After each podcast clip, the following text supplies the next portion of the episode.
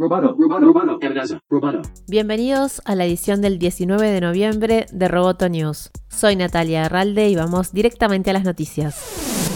Alphabet anunció la expansión de Google Pay y dio a conocer la asociación con 11 bancos y minoristas para ofrecer a los consumidores nuevas cuentas bancarias, tarjetas y descuentos a partir de 2021. La actualización del sistema de pago, que estará disponible inicialmente en Estados Unidos, es la apuesta más profunda de Google en el sistema financiero en momentos en que la pandemia acelera la transición del dinero en efectivo al digital. La empresa subrayó la voluntad de incluir a los actores financieros e incentivar a que se asocien a nuevas empresas para evitar quedar excluidos de la evolución tecnológica. Desde su debut en 2015, Google Pay ha acumulado 150 millones de usuarios en 30 países. Las personas usan principalmente el servicio para enviar dinero a amigos o para realizar compras en línea.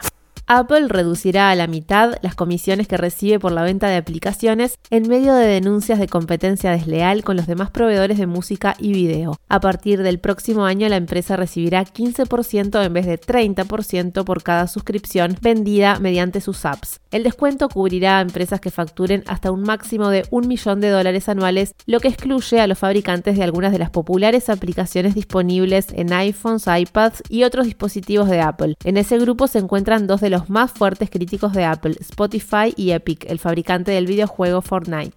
Ambas empresas han denunciado las prácticas de Apple ante las autoridades estadounidenses y europeas.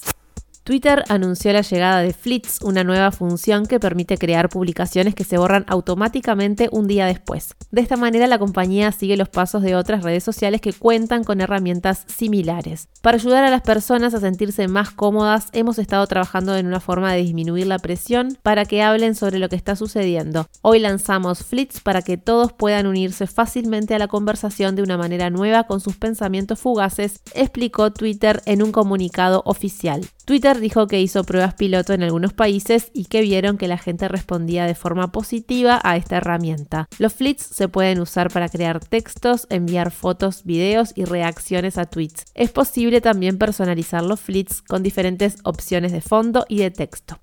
House Party, la aplicación de conversaciones grupales por video, se asoció con el videojuego Fortnite para permitir que los amigos realicen videoconferencias mientras juegan. La demanda de jugadores confinados en sus casas impulsó las ventas de videojuegos y el uso de aplicaciones de redes sociales para mantenerse conectados. La aplicación de video grupal está disponible actualmente para los jugadores de Fortnite en PC y las consolas PlayStation 5 y PlayStation 4 de Sony. House Party, que fue adquirida por Epic Games en junio del año dijo que los padres pueden apagar la conversación por video mediante las funciones de control parental.